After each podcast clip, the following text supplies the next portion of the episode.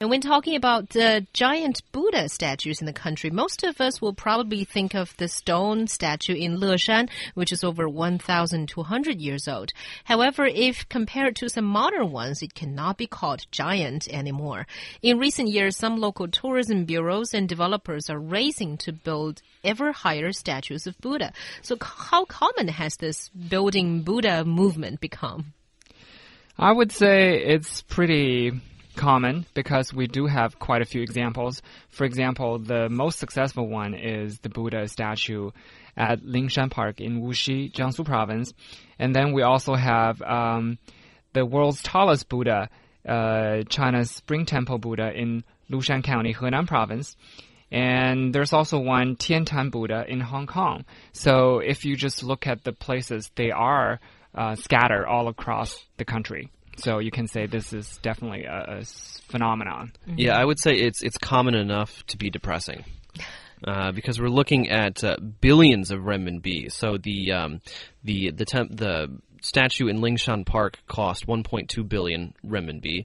The one in uh, the Spring Temple uh, also cost 1.2 billion renminbi.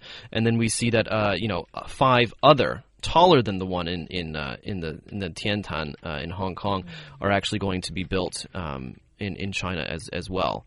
Um, and so again, I say it's I say it's a common enough to be depressing because I mean there are statues of the Buddha, and of course you know his his one of his main messages was you know um, kind of give up you know your your your attachment to worldly things uh, and meditate for a while and, and become enlightened. But what we see here is that people are, are definitely very attached to worldly things, and they, you can see that they're looking to make tons of money off of uh, this guy.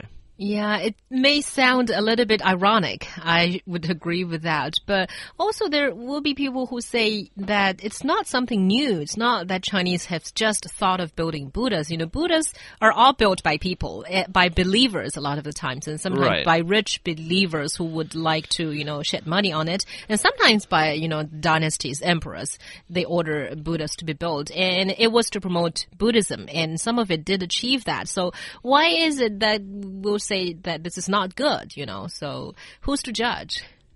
Well, the thing is, I mean, if you are a true believer, whether there are statues like that or not, you will still do your thing, you know, um, and be completely uh, committed. The thing is, like John mentioned, we have so many different Buddhas everywhere in China, and tons of money is being spent on it. So, in a certain sense, you can say that the the whole purpose of this, you know, Buddha thing is completely changed. It's just lost in this pursuit of money and worldly things, and that's why we say it's a bad thing, or at least that's why I say it's a bad thing. Yeah, I, I think it, I think it's a mark of the um, it's I, I, overemphasis on the material in, in, China and the de-emphasis of, of the spiritual or or even uh, religious.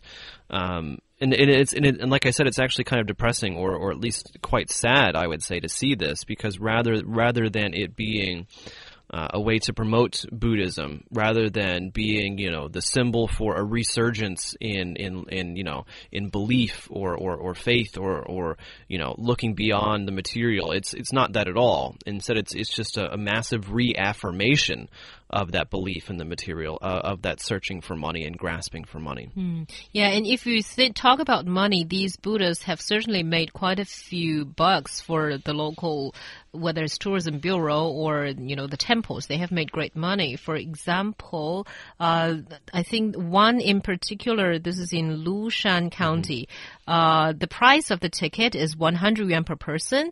And then if you want to buy some incense and to pray in front of the giant buddha you pay 398 yuan to mm-hmm. pray for vast happiness 598 yuan for huge fortune. And this is in lingshan park. So it does seem that they are money monetize everything. You know, even the kind of prayer you want to have or have a price list attached to it. Yeah, exactly. And also, once again, this is minor, but I just think the whole uh, ending with uh, aid number is tacky. Yeah.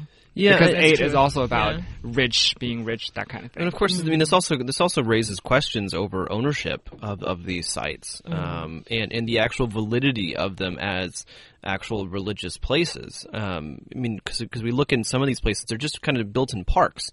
Not, not not even necessarily in a monastery or, or in a temple. They're just kind of built somewhere. Uh, in in the case of um, in Lushan County, actually the monks tried, in fact, to to take over the management of it and then and then let people in for free. Uh, Of course, the developers weren't having that, and and as you said, it's a hundred renminbi just just to get in. Yeah, that's true, and certainly not very good at all. And it's Roundtable with Liu Yan Zhang and myself, Xiaohua, here on Easy FM. Coming up, we'll be talking about food safety problems, but mostly in rural China, as it seems that the problem is more serious there. We'll be right back after this break.